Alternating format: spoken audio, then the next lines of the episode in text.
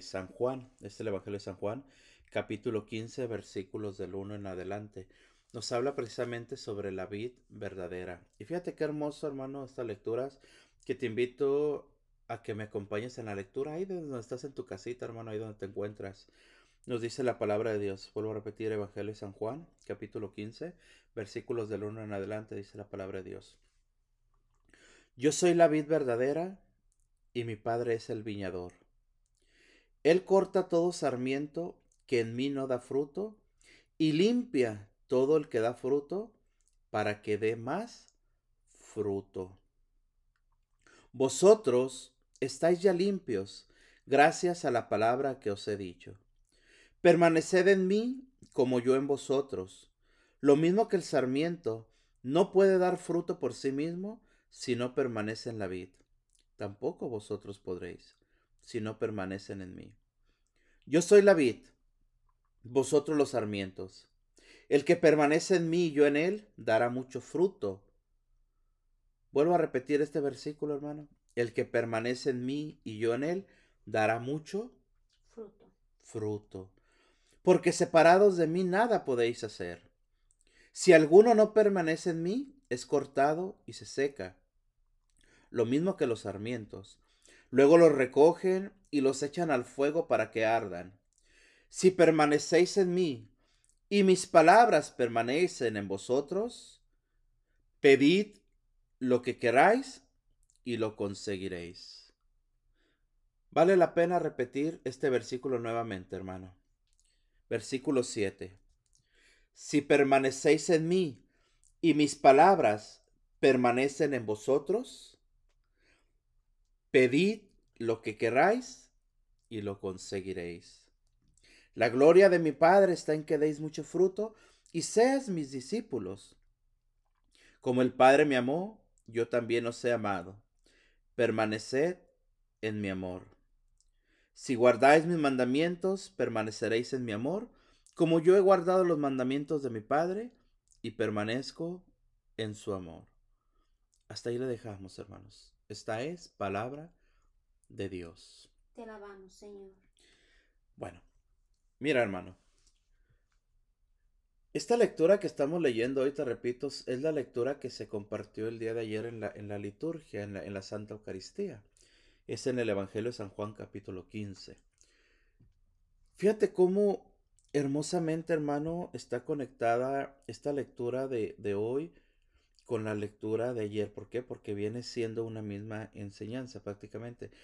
Pero aquí lo hermoso, hermano, te repito, mira, hablábamos hace un momento precisamente que, en la lectura de hoy el Señor nos pide claramente, el Señor nos dejó la promesa de que nosotros podremos hacer obras grandes en su nombre. ¿Recuerdas? Nos decía el Evangelio. Todo lo que yo he hecho, si tú crees en mí, tú también las puedes hacer y aún mayores. Pero aquí la, la pregunta, decías tú, que ¿cómo podemos nosotros hacer estas obras? Pues pegados a la oración. Porque si no estamos pegados a la oración, si no somos gente de oración, si no nos deleitamos en la oración, si no buscamos sumergirnos en la oración, pues todo quedaría solamente en algo pasajero, solamente quedaría todo en algo superficial. El Señor no quiere eso de nosotros, el Señor quiere que nosotros nos sumerjamos en su presencia para poder también nosotros dar frutos, ¿cierto? Y fruto en todos los aspectos de nuestra vida, ¿no? En la familia, en el matrimonio, con nuestros hijos, con todos los que nos rodean.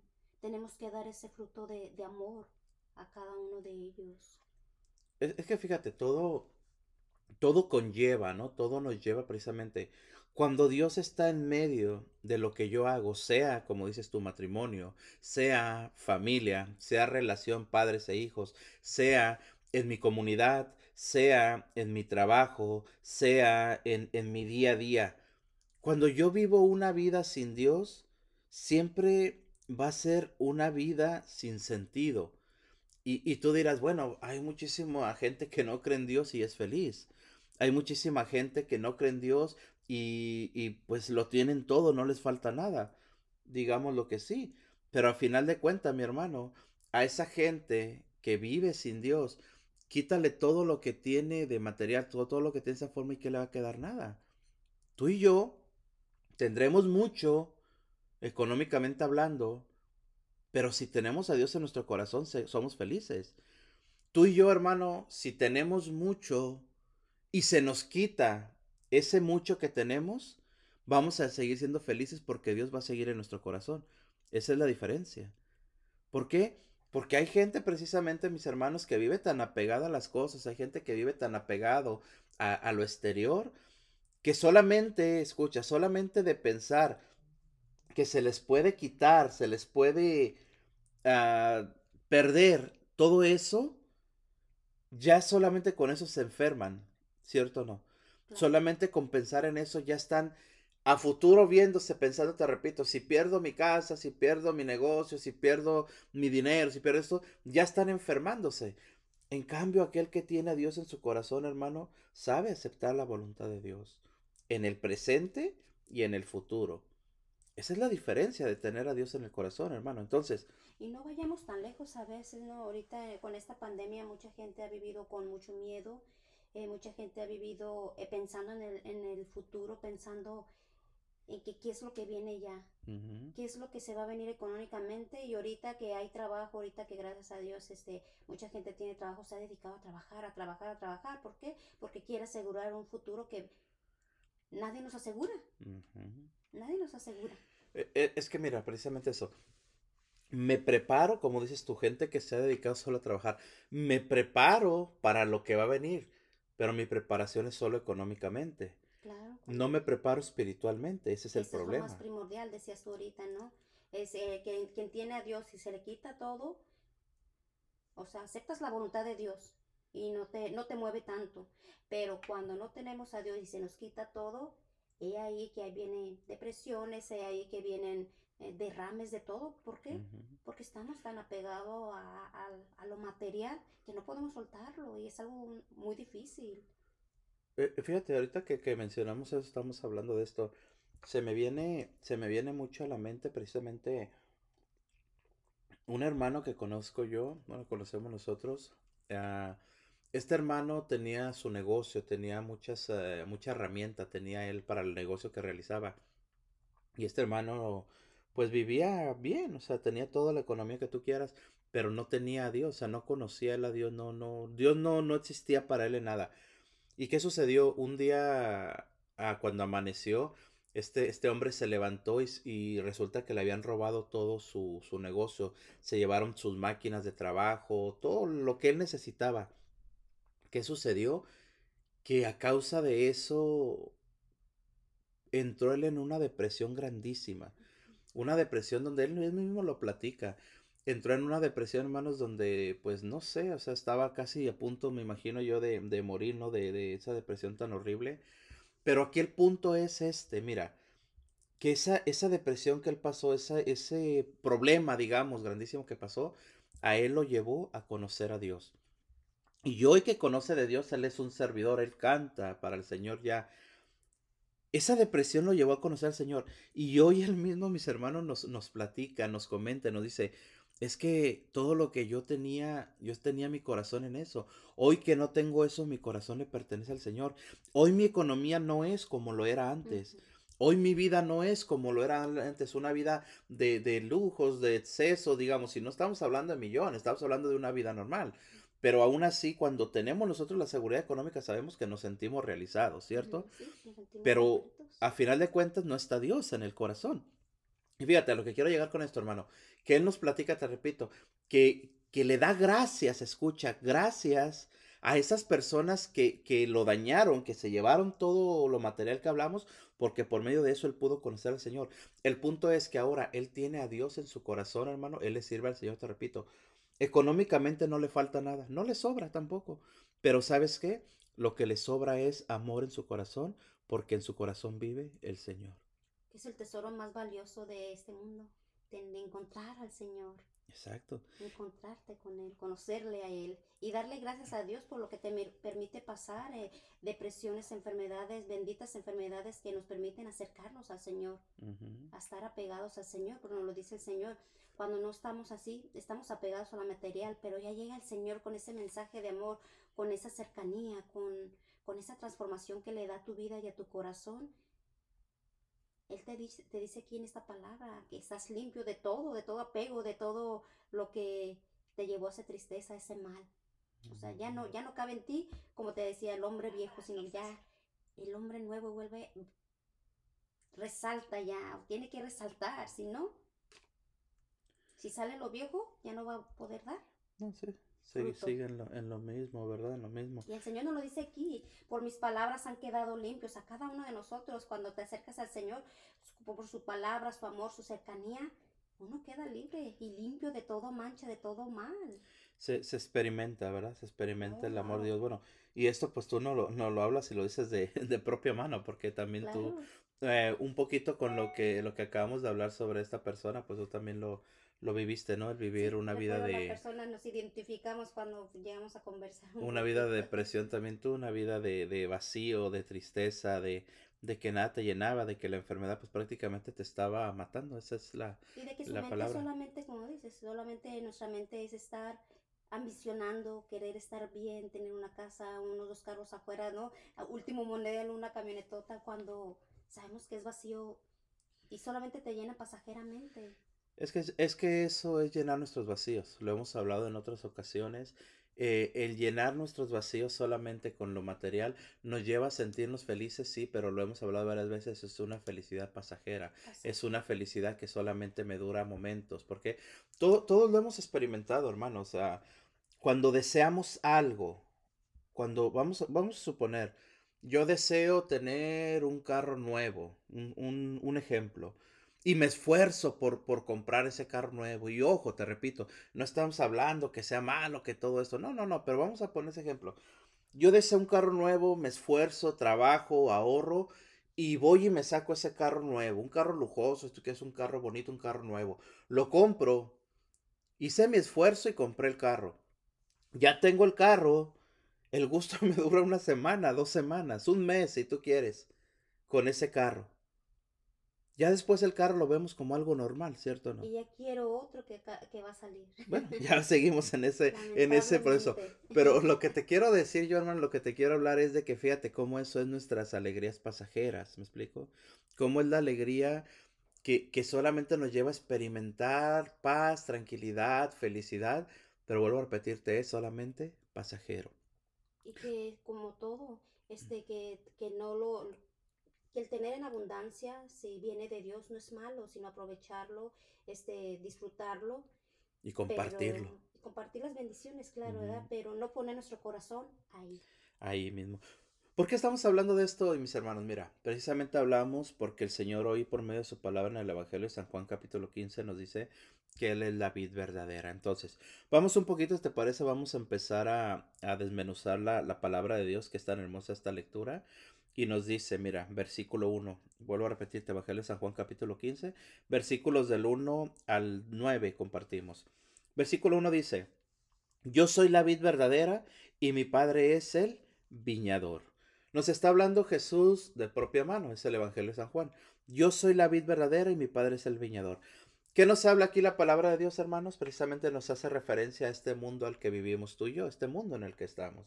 Y nos dice, Jesús nos compara a nosotros como que nosotros somos parte del viñedo de Jesús. Porque dice la palabra de Dios, yo soy la vid verdadera y mi Padre es el viñador. El Padre, está hablando Jesús de Dios Padre, es el dueño del campo. ¿Cuál es el campo? Te repito, este mundo en el que estamos tú y yo. ¿Quién es el viñador? ¿Quién es el que cuida ese fruto? ¿Quién es el que cuida ese, esa plantación? ¿Quién es el que cuida todo lo que hay dentro del campo de su padre? ¿Quién es el que cuida? Jesús. Jesús. Entonces, mira, dice la palabra de Dios, Él corta todo sarmiento que en mí no da fruto y limpia todo el que dé fruto para que dé más fruto. fruto. Entonces, si entendemos nosotros, hermano, por medio de la bendita palabra de Dios que nos habla hoy hermosamente en el Evangelio de San Juan, nos dice el Señor que como nosotros somos parte, te repito, de ese viñedo de Jesús, que nosotros vivimos en el campo de Dios, que nosotros vivimos dentro de este campo que es el mundo, te repito, pero que vivimos bajo el mandato de Dios, bajo el cuidado de Jesús, nos dice la palabra de Dios que el Señor cuando nos mira a nosotros, cuando te ve un sarmiento, ¿qué, ¿qué es un sarmiento o qué entendemos por sarmiento? Bueno, algo que nace, digámoslo así, en una plantita, pero que ese sarmiento va a terminar dañando a la plantita, ¿cierto? Entonces, muchos de ustedes, hermanos, mucha gente les gusta la, jardinería. Sabemos que hay muchos hermanos que trabajan en la jardinería, pero hay gente que lo hace también por, por recreatividad en sus casas, todo eso. El caso es, si tú ves en esa plantita, hermano, que le está creciendo un sarmiento, que tú sabes que a la larga va a dañar esa plantita, ¿qué es lo que haces? Llegas y la cortas, la retiras. ¿Para qué? Para que no siga dañando a la planta. Pues fíjate que lo que estamos hablando, mi hermano, hoy en esta mañana precisamente nos lleva a entender esto que estamos hablando. Muchas veces el Señor nos, nos poda y la palabra de Dios nos lo dice claramente de esa forma. ¿En qué forma? Que lo que nosotros está creciendo en nuestro cuerpo, y no hablo precisamente de nuestro cuerpo físico, sino de nuestro cuerpo espiritual, que lo que está creciendo en nuestro interior no nos va a llevar a ningún lado y el Señor llega y nos poda, nos lo quita. ¿De qué forma? De la forma que estábamos hablando, de este ejemplo que habíamos dado, ¿no? Vuelvo a repetirte, este hermano, te repito, que tenía su negocio, tenía una gran economía, un día se levanta, resulta que le robaron todo, él entra en una depresión enorme, pero a causa de todo esto, este, este hombre conoce al Señor y su vida cambia para bien. Entonces, hermano, fíjate, nosotros nos quejamos por lo que nos pasa en la vida. Nosotros lloramos muchas veces, pataleamos como niños. ¿Por qué? Porque no consigo lo que quiero. Porque no tengo lo que yo quiero. Porque no tengo lo que yo deseo. Porque no tengo lo que yo quiero para mí. Pero no nos damos cuenta, mis hermanos, que el Señor muchas veces no nos permite llegar a eso o nos quita eso porque nos está dañando. dañando. Entonces, fíjate, mi hermano, la palabra de Dios dice claramente, Él corta todo sarmiento que en mí no da fruto y limpia todo el que da fruto para que dé más fruto. Fruto, para que dé más fruto. ¿Cuántas veces nosotros, hermanos, volvemos, mira, al, mismo punto?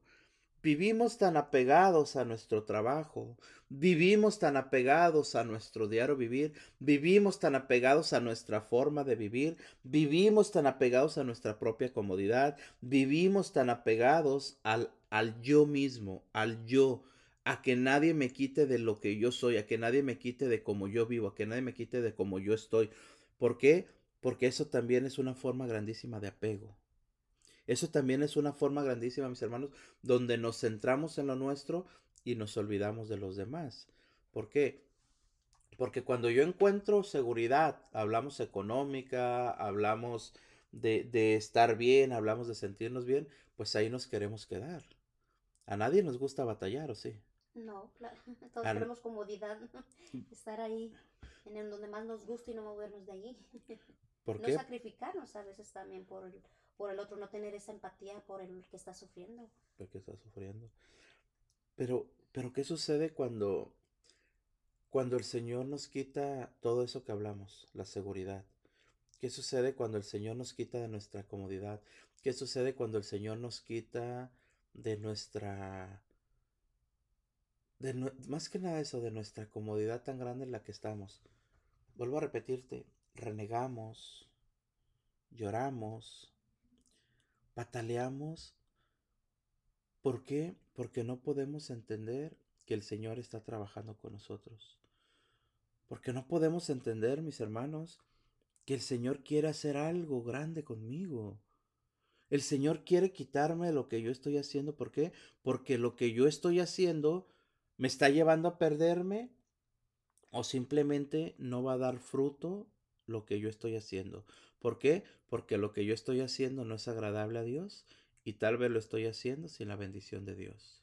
Es llenar vacíos, ¿no? A veces. Es como llenamos los vacíos porque te sientes tú satisfecho, pero en sí no es lo que Dios te está pidiendo. No es lo que Dios quiere de ti.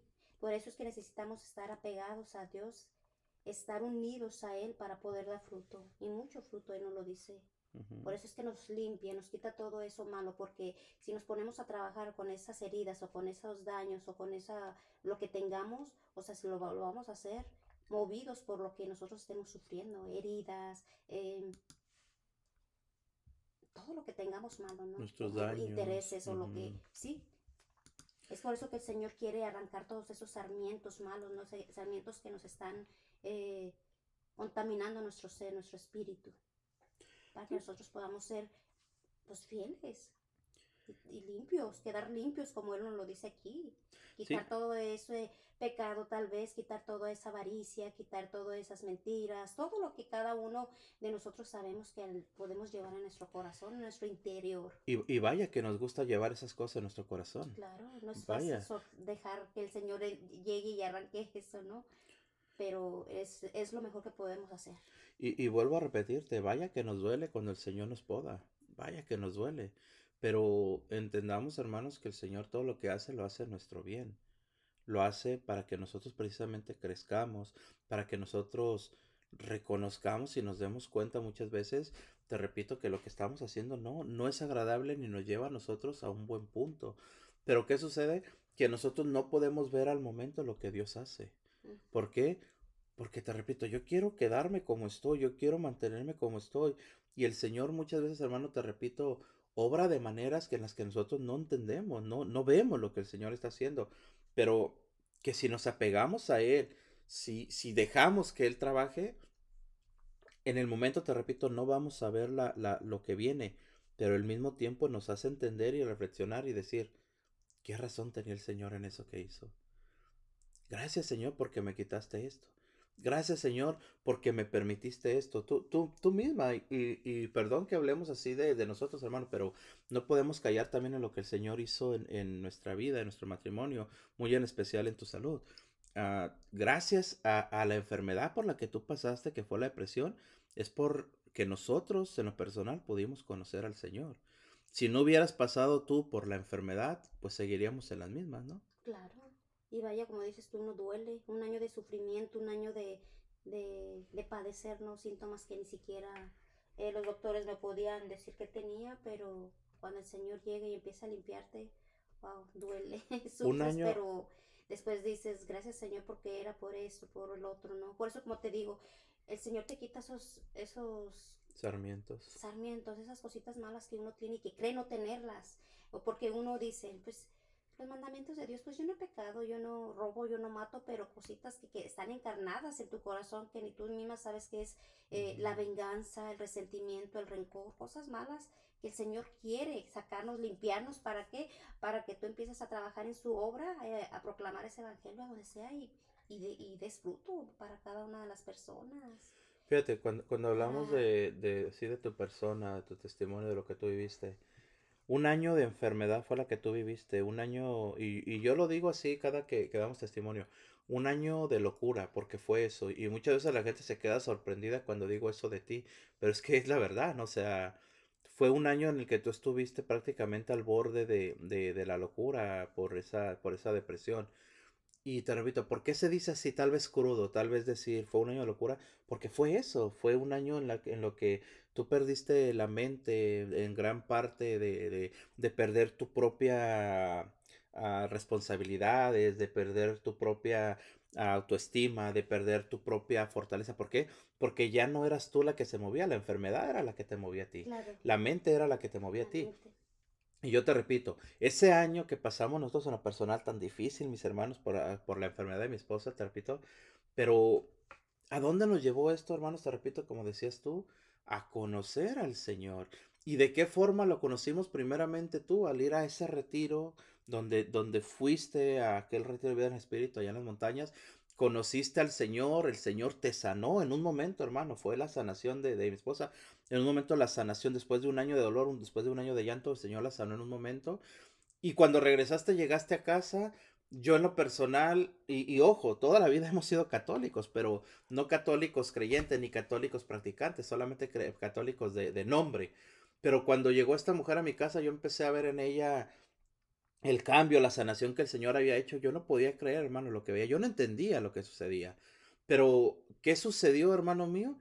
Que a causa y gracias a la sanación que el Señor realizó en mi esposa, toda mi casa habló de mi persona y hablo de mis hijas pudimos ver algo diferente, pudimos conocer a ese Dios que sana, ese Dios que libera y ese Dios que da vida y vida en abundancia. ¿Por qué mencionamos esto, mis hermanos? Porque la palabra de Dios nos dice claramente, Él limpia todo el que da fruto. Me da cuando, cuando siempre platicamos, ¿no? Nuestro testimonio, que, que yo bajé hasta 90 libras, ¿verdad? Ujú. O que quedé de a tiro De peso. ujú. muy, muy flaquita, muy flaquita. Y bromeamos mucho, ¿no? Que el Señor da vida y vida en abundancia. Digo, y, vaya que da vida ahora ya con 200 libras.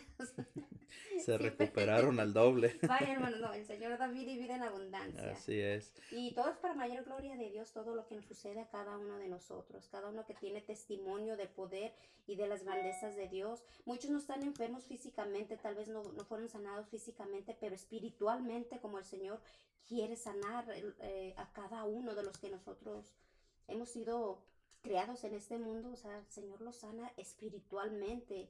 ¿De qué? De aquellos sarmientos que nosotros no podemos ver, como decías, que van creciendo en cada uno de nosotros, ese egoísmo, ese coraje, esos rencores, esos resentimientos, esas heridas. Son esos sarmientitos que, que no sabemos que están ahí, pero que el Señor quiere llegar con su mano amorosa, quitártelos, arrancártelos, aunque te duela, pero Él sabe que vas a ser una persona mejor y limpia. ¿De, de qué forma? Mira, tú estás mencionando esto ahorita. ¿De qué forma te podó a ti el Señor? Creo que, creo que la, la plática se está basando en esto, ¿verdad? ¿De qué forma te, te limpió el Señor? ¿Qué, qué sientes tú que te limpió el Señor en ese proceso de, de, de dolor, en ese proceso de purificación? El Señor comenzó a quitarte precisamente cosas que tal vez ni tú sabías que tenías, ¿no? No, ¿por qué? Porque en ti empieza a crecer esos sentimientos de venganza, que tú piensas que es lo mejor, que si los realizas, la venganza, o sea, wow, es dulce, pero te está enfermando el alma, Te lleva a perderte más. te estás perdiendo.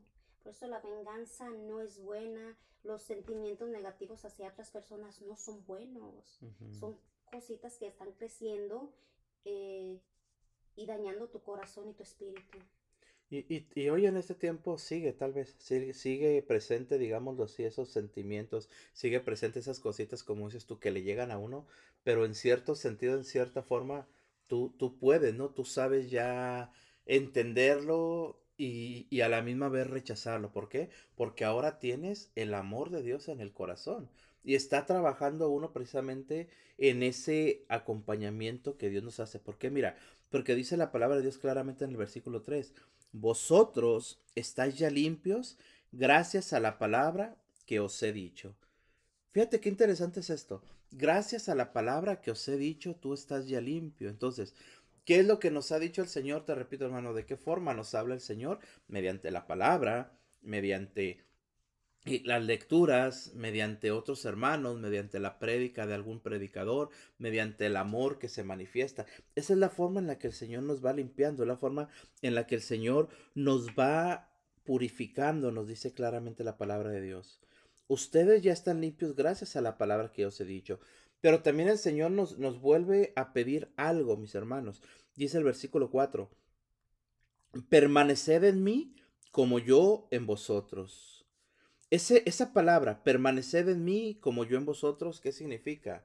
De que el Señor no hace magia, de que el Señor no solamente va a realizar un milagro en ti para que tú vuelvas a tu vida anterior y sigas perdiéndote, sigas haciendo algo. En pocas palabras, el Señor no te va a quitar o no te va a dar algo para tu perdición, sino todo lo contrario.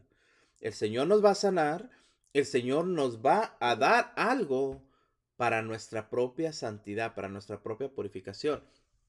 Pero si yo creo que el Señor me da, te repito, por arte de magia lo que yo necesito, es donde fallamos. Mucha gente conocemos también, mis hermanos, que busca al Señor en medio de la necesidad, que busca al Señor en medio de la enfermedad, que busca al Señor en la etapa más difícil de su vida. Y muchas veces se encuentran la sanación, porque el Señor no se las niega. Muchas veces llega la conversión a ese hogar. Pero ¿qué sucede? Que pasa el tiempo, pasan las semanas, pasan los meses, y esa persona que fue sanada, esa persona que fue liberada, esa persona que conoció al Señor, se olvidó del Señor. Hay ahí los diez leprosos, ¿no? ¿Cuántos fueron a darle gracias al Señor? Uno. Uno. Pero, pero fíjate, o sea, ¿Y qué Más nos que- decía el Señor? Perdón, ¿y qué nos decía el Señor? Bueno, ¿qué le decía más bien el Señor a, a- a la persona, a la, a la adúltera, ¿no? ¿Qué les Mm, decía a cada uno no de vuelvas ellos? a pecar Vete y no y no vuelvas a pecar. Es lo que nos dice ahorita en estos momentos el Señor a cada uno de nosotros, a todos aquellos que estamos en la búsqueda y el Señor ha permitido que lo encontremos. El Señor nos dice, vete y no vuelvas a pecar. Nos, ha limpiado. Cuando lo, hemos encontrado, el Señor nos ha limpiado y nos dice, vete y no vuelvas a pecar. ¿En qué forma pecar? Eh, te digo, nosotros pensamos robar, matar, todos los diez mandamientos, ¿no? Claro que debemos de cumplirlos, pero digo, siempre se nos pone robar, matar, pero yo no robé un millón, robé un dólar. Yo no, yo no mato, no yo no he tenido un arma para matar, pero como a veces matamos con nuestra lengua. O sea, debemos de ver esas cosas que te digo, esos armentitos que no sabemos que tenemos y que ahí están y que matan nuestra alma. Hablábamos ahora en el Evangelio de hoy, de este día lunes, ¿recuerdas? Cómo Jesús le decía a Felipe, si no crees en mí, cree por las obras. Entonces, en este, en este caso, nosotros nos ponemos al revés. Creemos solamente que los pecados son, como decías tú, matar, solamente robar, solamente adulterar. Creemos que esos son los pecados, pero no, todos sabemos que cometemos adulterio con nuestros ojos. Todos sabemos que cometemos pecado robando, como dices tú, a veces un dólar, a veces un dulce, a veces que va uno a la tienda y agarras una uva, digamos, porque está bonita, la agarras, te la comes, ya estás pecando. Entonces, simplemente que te dan cambio de más y tú no lo regresas. Te quedas calladito. no, me lo dieron ya. Sí, no, no, es, que es cierto, o sea, todo, todas esas son las formas de que nosotros pecamos y que es lo peor cuando no reconocemos el pecado, cuando no nos demos cuenta del, del pecado. Entonces, volvemos a lo mismo, hermano. El Señor nos sana, el Señor nos libera, el Señor nos da vida, pero también el Señor la única condición que Él nos pone es que nos quedemos junto a Él. Y no lo hace, te repito, hermano mío, en forma de cobrar, ni lo hace en forma de que nos obliga, no, sino que lo hace en la forma de que Él sabe que si nosotros somos sanados de nuestra enfermedad, si nosotros somos liberados de nuestras cadenas, si nosotros somos, hermano mío, adheridos a Él, es porque Él sabe que si nos quedamos con Él, nos vamos a mantener firmes. Pero si yo recibo todo lo que hemos hablado y me alejo del Señor, vuelvo a mi vida nuevamente, no solamente me va a volver la enfermedad, sino que me va a volver, con más fuerza. Que la misma palabra de Dios nos dice. Cuando el enemigo sale del cuerpo de uno, después regresa con siete. ¿Por qué? Porque lo encuentra la casa limpia, encuentra barrido, encuentra todo limpio. Vuelve caso peor, ¿no? Vuelve peor. Entonces, hermano, yo te repito, no podemos tener miedo de lo, de lo que hacemos, pero sí tenemos que tener temor, temor santo de ofender a Dios, pero sobre todo de saber que viviendo a su lado, apegados a la vid verdadera que es Jesús, daremos fruto y fruto en abundancia. Vamos a seguir compartiendo en un momento, mis hermanos, este tema tan interesante que estamos hoy compartiendo. Por eso te pedimos que te quedes con nosotros aquí en tu programa Oración salud y vida. En un momento regresamos. Regresamos, regresamos aquí en su programa Oración, Salud y Vida, mis hermanos, hoy en esta bendita mañana que estamos hablando precisamente sobre el Evangelio de San Juan en el capítulo 15, hablábamos de, de la vid, de la vid verdadera, ¿verdad? Y bueno, estamos hablando precisamente en esta mañana, mis hermanos, cómo el Señor nos sana, cómo el Señor nos libera, cómo el Señor nos da vida y vida en abundancia, dice su palabra. Pero hablábamos claramente, mis hermanos, de que pues con el Señor no se trata de juego, no se trata solamente de, de buscarlo para conseguir lo que quiero y una vez conseguido, pues sigo con mi vida de alegría, sigo con mi vida de, de desorden, sigo con mi vida de, de, de, ese tipo de cuestiones que no, que no son agradables al Señor. Porque el Señor nos decía claramente, mis hermanos, ustedes están ya limpios gracias a lo que a la palabra que os he dicho. Permaneced en mí como yo en vosotros. Ese, esa palabra, permaneced en mí como yo en vosotros, es la clave, mis hermanos, para saber mantenernos firmes después de que hemos visto la gloria de Dios manifestarse en nuestras vidas. Permaneced en mí como yo en vosotros. ¿Cómo, ¿Cómo logro yo que el Señor permanezca en mí cuando el Señor quiere quedarse en mi corazón? pues alimentándome, ¿no? Agarrándome de Él. No apagando el espíritu, nos dice San Pablo. No apagues el espíritu. Entonces, ¿cómo nosotros, hermano, te repito, cómo, cómo podemos nosotros, cómo debemos nosotros de alimentar ese espíritu? ¿Cómo debemos nosotros de poder y de querer siempre seguir alimentando, hermano mío, ese espíritu en nosotros? Pues con nuestras buenas acciones, con nuestras buenas obras. dándonos cuenta que de donde nos sacó el Señor, mis hermanos, era una vida de muerte, era un camino de muerte. El Señor nos ha tomado de ese lugar y nos ha puesto en un viñedo. Ese viñedo es el viñedo de Jesús, ya lo hablábamos. Por eso dice la palabra de Dios, permaneced en mí como yo en vosotros. Lo mismo que el sarmiento no puede dar fruto por sí mismo si no permanece en la vid, tampoco vosotros podréis si no permanecéis en mí. Si no permanezco yo en el Señor, si no me quedo yo pegado al Señor, si no vivo pegado al Señor, mis hermanos, lo hemos dicho y lo vuelvo a repetir, vamos a volver a perdernos, vamos a volver a fallar, vamos a volver a irnos precisamente a donde estábamos nosotros antes de que el Señor nos podara, nos limpiara, nos purificara y nos diera vida y vida en abundancia. Fíjate que sí, eh, si aún estando pegados al Señor, aún tendemos ¿no? a desviarnos. Bien nos lo dice Pablo, ¿no? Que, que no hace lo que quiere, sino lo que no quiere. Lo que no quiere. Aún pegados al Señor, hacemos lo que no queremos, porque nuestro, nuestra conciencia ya a veces nos reprocha, pero aún terminamos haciendo aquello que, el Señor detesta, que el Señor no es agradable para Él. Ahora te imaginas, despegados de Él, ¿qué pues llegaremos a hacer? ¿Te imaginas?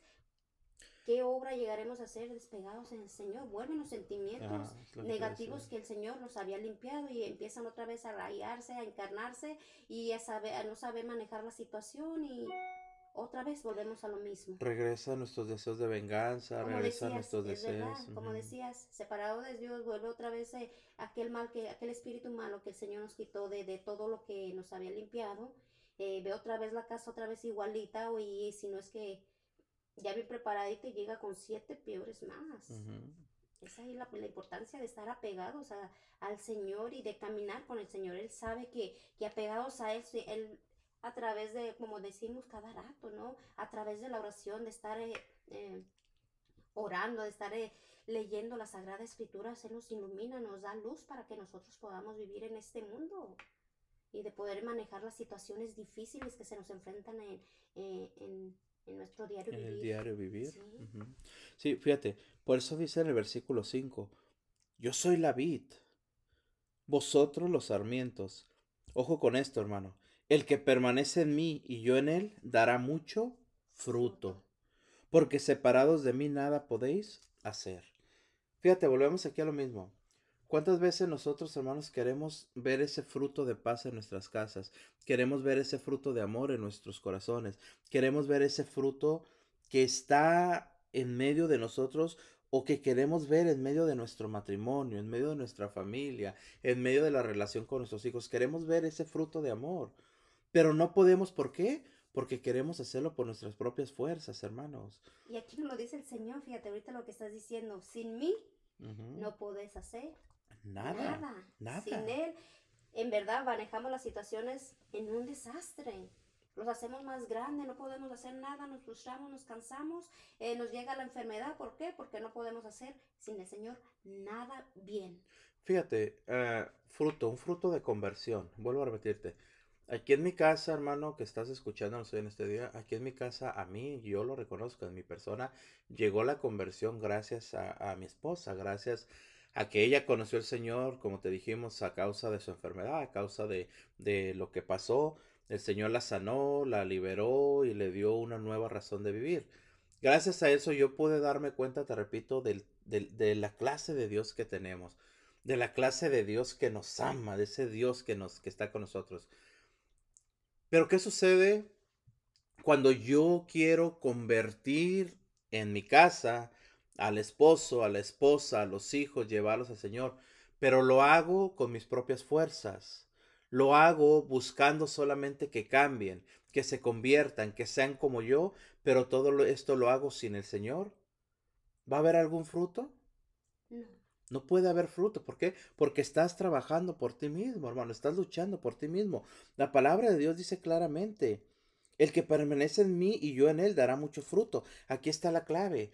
Porque si Dios está en mi corazón, si Dios vive en mi corazón, las palabras que salen de mi boca van a ser palabras que sanan, van a ser palabras que conviertan, van a ser palabras que hagan que los que no han conocido de Dios quieran conocer a Dios.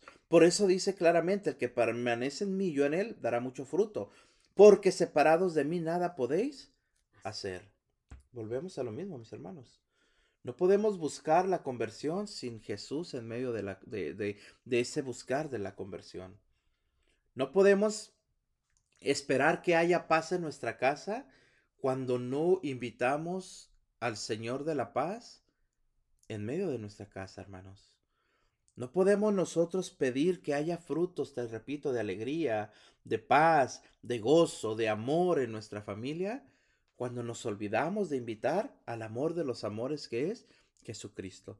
Por eso el Señor nos dice claramente, si alguno no permanece en mí, es cortado y se seca. ¿Qué sucede con esto? Volvemos a lo mismo.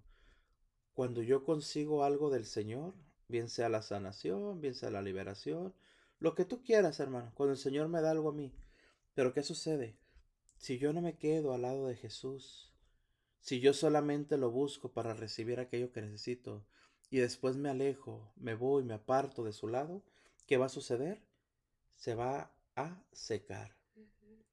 Y cuando nuestro corazón se seca, mis hermanos, es cuando llega a nosotros precisamente la destrucción. Porque Jesús mismo nos lo dice, si alguno no permanece en mí es cortado y se seca. Lo mismo que los sarmientos Luego los recogen y los echan al fuego para que ardan. Fíjate, hermano, qué, qué fuerte está esto. Después los recogen y los echan al fuego para que ardan, para que se quemen, para que desaparezcan, para que no quede rastro de ellos. Entonces, ¿en dónde está nuestro fruto? Queda en el olvido. ¿En dónde está lo que queremos nosotros demostrar o compartir o aceptar o, transmitir, queda en el olvido. Porque precisamente, mis hermanos, nuestro fruto no tiene ningún fruto espiritual. Fíjate qué interesante está esto, mis hermanos. Si alguno no permanece en mí, es cortado y se seca. Lo mismo que los sarmientos, luego los recogen y los echan al fuego para que ardan. ¿Qué sucede cuando nosotros nos alejamos de Dios? Nos perdemos.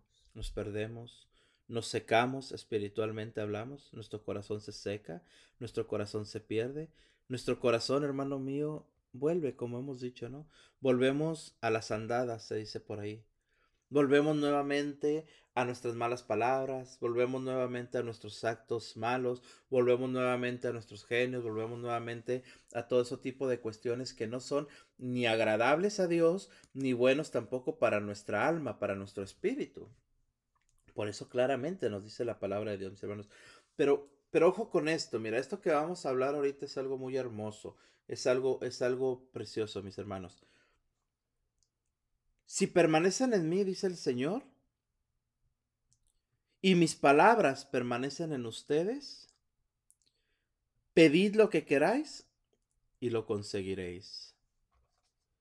Vuelvo a repetir.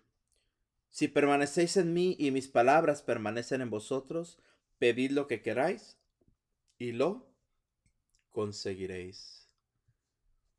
Fíjate, hermano, Qué promesa tan hermosa nos vuelve a dejar aquí el Señor.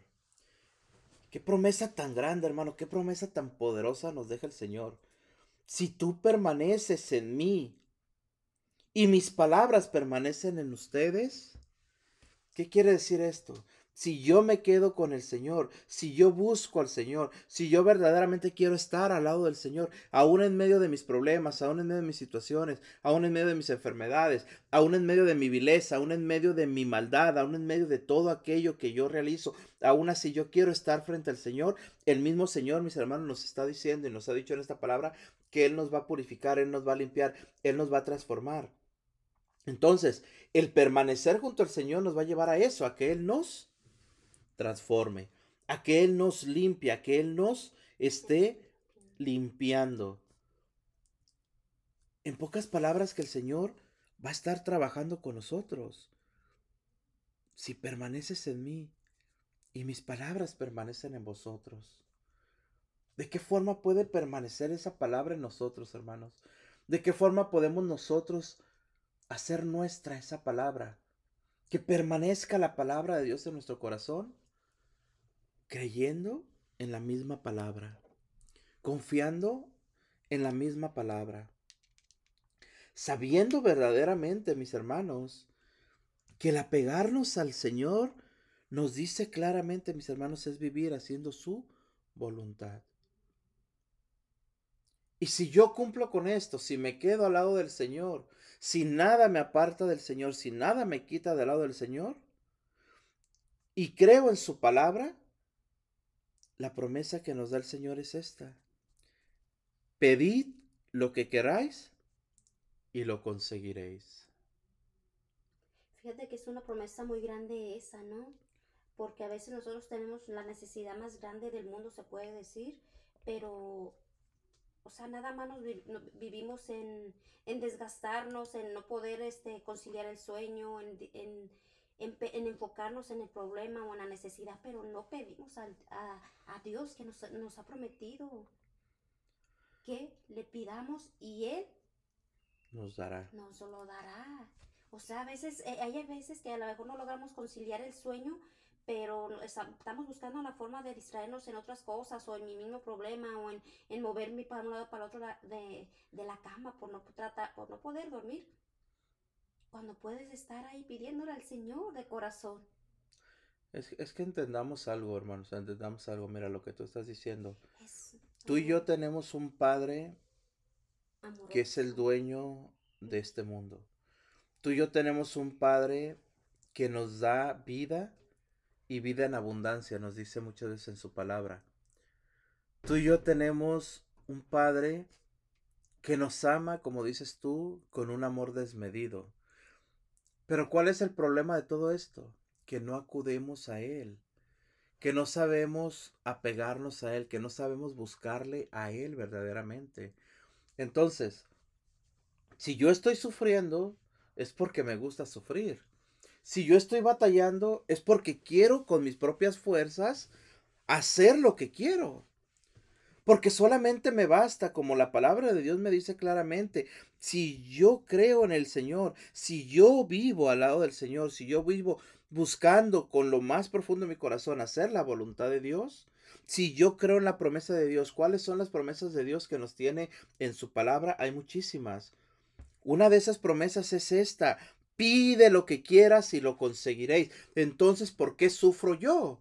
Entonces, ¿por qué vivo yo sin, sin saber que solamente me basta, mis hermanos, doblar mis rodillas, levantar mis manos y decirle al Señor, Señor, tengo necesidad de esto, Señor, sáname, Señor, libérame, Señor, dale la conversión en mi casa, dale la conversión a mis hijos, dale la conversión a mi esposa, dale la conversión a mi mujer, dame lo que necesito, Señor. Solamente eso tenemos que hacer, hermano, te repito. Y no nos quedemos solamente en creer que nuestro Jesús solamente es un Jesús que provee, solamente que lo busquemos, porque no, no, no.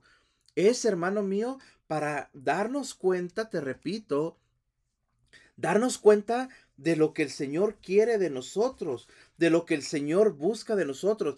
¿Qué busca de nosotros? Que nos quedemos junto a Él. ¿Por qué? Te repito, no por obligación sino por amor. Porque Él sabe que, que con Él lo vamos a poder realizar todo conforme a su voluntad, conforme a su amor. ¿Por qué? Porque cuando no conocemos al Señor, como te digo, es dejamos, dejamos que nuestros sentimientos, nuestra carne hable. Pero cuando conoces al Señor, ya es ahí donde tu forma de hablar, como decías, tu forma de, de ver a la otra persona, cambia, tiene que cambiar. ¿Por qué? Porque te das cuenta eh, los dolores tal vez de la persona o el Señor te da esa luz, te da ese guía para que tú puedas mirar la necesidad que trae tu hermano, de no ofenderle más aún porque lo puedes eh, dañar. E, es que mira, ahí está precisamente ese, ese entender que cuando el Señor nos dice, si permaneces en mí, quiere decir parecerme a Jesús. ¿Y cómo puedo yo parecerme a Jesús, hermano? Buscando hacer lo que el Señor me manda, buscando hacer lo que Jesús quiere de mí. Yo te pregunto, hermano, a ti, yo te pregunto, ¿Jesús quedará de ti venganza? No. ¿Jesús quedará de ti un corazón lleno de rencor? No. Jesús quedará de ti que tú busques solamente el, el tener, el poseer económicamente. No. Eso significa vivir apegados a Jesús. ¿De qué? De que todo esto que estamos hablando, Él no lo va a quitar. Como hablábamos al principio, Él te va a quitar un sarmiento. Ese sarmiento es el rencor que tú tienes contra alguien. El Señor te va a quitar otro sarmiento. ¿Cuál es ese otro sarmiento? El, el deseo que tú tienes de vengarte porque te hirieron. Y tal vez que tú tengas razón, porque esa persona que te hirió, hermano mío, te hizo un daño terrible en tu corazón. ¿Sabes qué? Has pasado mucho tiempo con el deseo de venganza. Pues hoy el Señor te dice, yo quiero quitarte ese sarmiento, no para que busques la venganza, sino para que en tu corazón haya paz y tranquilidad. Eso, eso es vivir junto a Jesús, hermanos. Eso es vivir al lado de Jesús. Por eso el Señor nos dice claramente hoy, hermano, si permaneces en mí y mis palabras permanecen en vosotros, Pide lo que quieras y lo conseguirás. ¿Por qué? Porque cuando mi corazón, te repito, mi corazón está libre, cuando mi corazón está sano, cuando mi corazón, hermano mío, no tiene resentimientos contra el que me hirió, no tiene recuerdos de, de, de amargura contra aquel que me ofendió, no tiene deseos de vengarse, mi corazón es un corazón santo. Y cuando yo puedo levantar mis ojos, puedo levantar mis manos hacia el Señor, el Señor mira que mi corazón está sano. Y es cuando el Señor escucha nuestra oración. Recordemos que la palabra de Dios nos dice claramente, mis hermanos, antes de ir a poner tu ofrenda frente al altar, ve y reconcíliate con tu hermano. Fíjate, esto es lo que nos enseña hoy la palabra de Dios, hermano. Pero ¿cómo puedo yo lograr, hermano mío, la reconciliación con mis hermanos? ¿Cómo puedo yo tener paz con los que amo? ¿Cómo puedo tener paz con los que me dieron? Y ojo con esto. El tener paz en tu corazón hacia los que te hirieron, hacia los que te dañaron, hacia los que te rechazan, no significa que tengas que vivir con ellos ni que tengas que estarles buscando. Eso es muy diferente.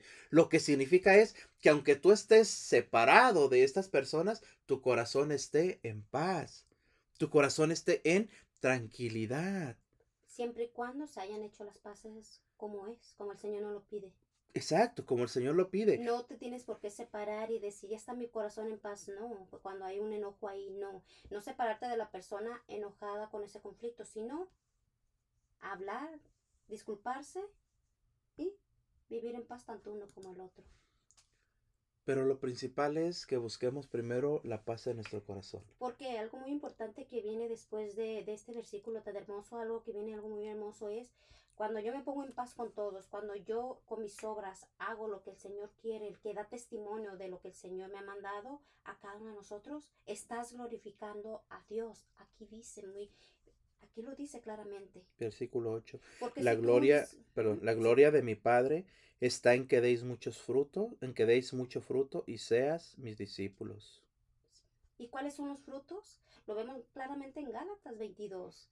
Los frutos son amor, alegría, paz, bondad, mansedumbre, todo eso. Porque si nosotros como personas que hemos conocido de Dios o personas que estamos en el proceso de estar eh, eh, apegados a Dios, eh, nos miran allá en la calle, en cualquier lugar, discutiendo, haciendo lo que no corresponde a, a las obras de Dios, a lo que Dios te pide, a lo que es glorificar a Dios, ¿te imaginas qué testimonio vas a dar ahí? Por eso mucha gente no cree, por eso mucha gente no quiere dar gloria a Dios, ¿por qué? Por el testimonio de cada uno de nosotros, de lo que hacemos, de lo que, hacemos, de lo que nosotros, eh, cómo nos manejamos, como te decía, no vamos a poder manejar una situación difícil, ¿por qué? Porque nuestra carne va a salir a rebrotar por el dolor, por la venganza, por el coraje, nos va a dejar llevar por todo eso, por la violencia, cuando nosotros ya no debemos demostrar algún sentimiento de eso, estamos en el proceso, pero no debemos de demostrar un sentimiento negativo. ¿Por qué? Porque lo que queremos es darle gloria a Dios, que es amor, paz y misericordia. Es que, volvemos a lo mismo, ¿no? Como nos decía en el versículo 7, si permanecéis en mí, vuelvo a repetir, ¿qué significa el permanecer en el Señor? Lo que tú estás diciendo. O sea, ya cuando, cuando, cuando te hieren, que tú has conocido al Señor, lógico, nos va a doler siempre, no, no puede ser uno que no te duela una herida, que no te duela un rechazo, que no te duela eso, no, Pero tú sabes, te repito, al menos tratar de entender a la otra persona y que no te afecte tanto esa herida que te están haciendo, ese, ese desprecio que te están haciendo. Entonces, volvemos a lo mismo, hermanos. El permanecer en Dios significa que Él nos va a estar moldeando. Así como nos dice la palabra de Dios, como aquel alfarero, ¿no? Que nos sigue formando, que que nos duele, sigue, ¿no? que nos sigue formando. Y, y sí, duele, claro que duele. claro. Y mucho duele, mis hermanos. Que te vuelve a reconstruir y "Oh, no me quites esto, Señor, déjamelo y no. Ahí Señor. no, Señor, ahí no Ahí entres. no te metas. Ahí no te metas, Señor, ahí no. El Señor porque ahí no. muy bien, nos Sí. conoce, Él nos crió y Él sabe dónde estamos mal, Pero duele. fíjate, volvemos a lo mismo, ¿no? O sea, es tan hermoso, de verdad, es tan hermoso esta, esta palabra de Dios que compartimos hoy, mis hermanos, de San Juan 15, que nos muestra precisamente la forma en la que el Señor nos ha buscado, la forma en la que el Señor quiere seguir trabajando con nosotros. Fíjate que en ningún momento nos dice el Señor que nos rechaza por nuestros pecados, que no, que no nos acepta por lo que somos, no, sino que nos dice el Señor que Él quiere que estemos junto a Él, con Él, junto a Él, perdón, para alimentarnos como la vid, para transformarnos, para quitarnos lo malo y para también que de nosotros pueda salir lo bueno. Que podamos nosotros, lo más, hermano mío, transmitir a Jesús. ¿De qué forma? Con tus palabras, con tus obras, con tu testimonio. ¿Y cómo, cómo podemos nosotros hablar de Dios sin siquiera abrir nuestra boca? Con tu testimonio. Con el testimonio. El testimonio es tan importante. Compartía el viernes, no sé, creo que sí, sobre aquella historia de San Francisco, ¿recuerdas? Que salía San Francisco a predicar junto al hermano León. Se pararon en la plaza y aquel león, hermano León esperando que Francisco hablara y Francisco no dijo una sola palabra. ¿Por qué? Porque lo hacía solamente con su presencia. presencia, con su testimonio, ¿verdad? Imagínate, mi hermano, que algún día tú y yo lleguemos a eso, a poder solamente donde nos paremos dar frutos de conversión a los demás. Es el propósito de cada uno, ¿no? Llevar a, a- el reino de Dios a los corazones de cada persona, de que sepan que hay alguien que les ama, que hay alguien que, lo, que les busca y que les promete vida eterna. Como el buen pastor que se preocupa por las ovejas. Esa, creo, esa debe de ser nuestra meta, mis hermanos, al evangelizar. Esa debe de ser nuestra meta a todos los que hemos conocido de Dios, a ti y a mí que hemos conocido del Señor. Pero para poder, no, no es una meta imposible. Tal vez es difícil por nuestra humanidad, pero no imposible. Pero para poder llegar ahí, ¿qué necesitamos? Estar unidos a Dios, estar unidos a la vid. ¿Para qué, hermano? Para alimentarnos, porque nos dice la palabra de Dios, Jesús es la vid. Entonces, pongámonos en ese en este perspectiva. Nosotros somos ese racimo de uvas. Si ese racimo se corta de la vid que nos alimenta, de la vid que nos lleva el agua, de la vid que nos que nos poda, nos vamos a caer al suelo nos vamos a secar, decía la palabra de Dios, y nos van a echar al fuego. Pero si yo me quedo pegado a la vida, hermano, voy a estar gordito espiritualmente hablando, voy a ser hermoso espiritualmente hablando a los demás, y todos van a querer acercarse a mí. ¿Por qué? Porque saben que en mí hay algo que viene de Dios. Vuelvo a repetirte. Creo que esa debe de ser nuestra meta, mis hermanos. Transmitir a Dios, tal vez sin necesidad de abrir nuestra boca, solamente con nuestra presencia. Entonces, sigamos, hermanos, trabajando en nosotros mismos, sigamos trabajando en nuestra espiritualidad, sigamos trabajando en la fe, sigamos trabajando, hermano mío, en la forma de buscar a Dios y de quedarnos con Dios para poder transmitir a Dios a todas las, todas las naciones. Así que, pues qué bendición, mis hermanos, qué bendición hoy en este día que podamos compartir esta palabra de Dios, hermano mío, este, este mensaje de reflexión, de vivir apegados a la vid, aquí, aquí en su programa Oración, Salud y Vida, mis hermanos. Así que, pues, qué, qué bendición de.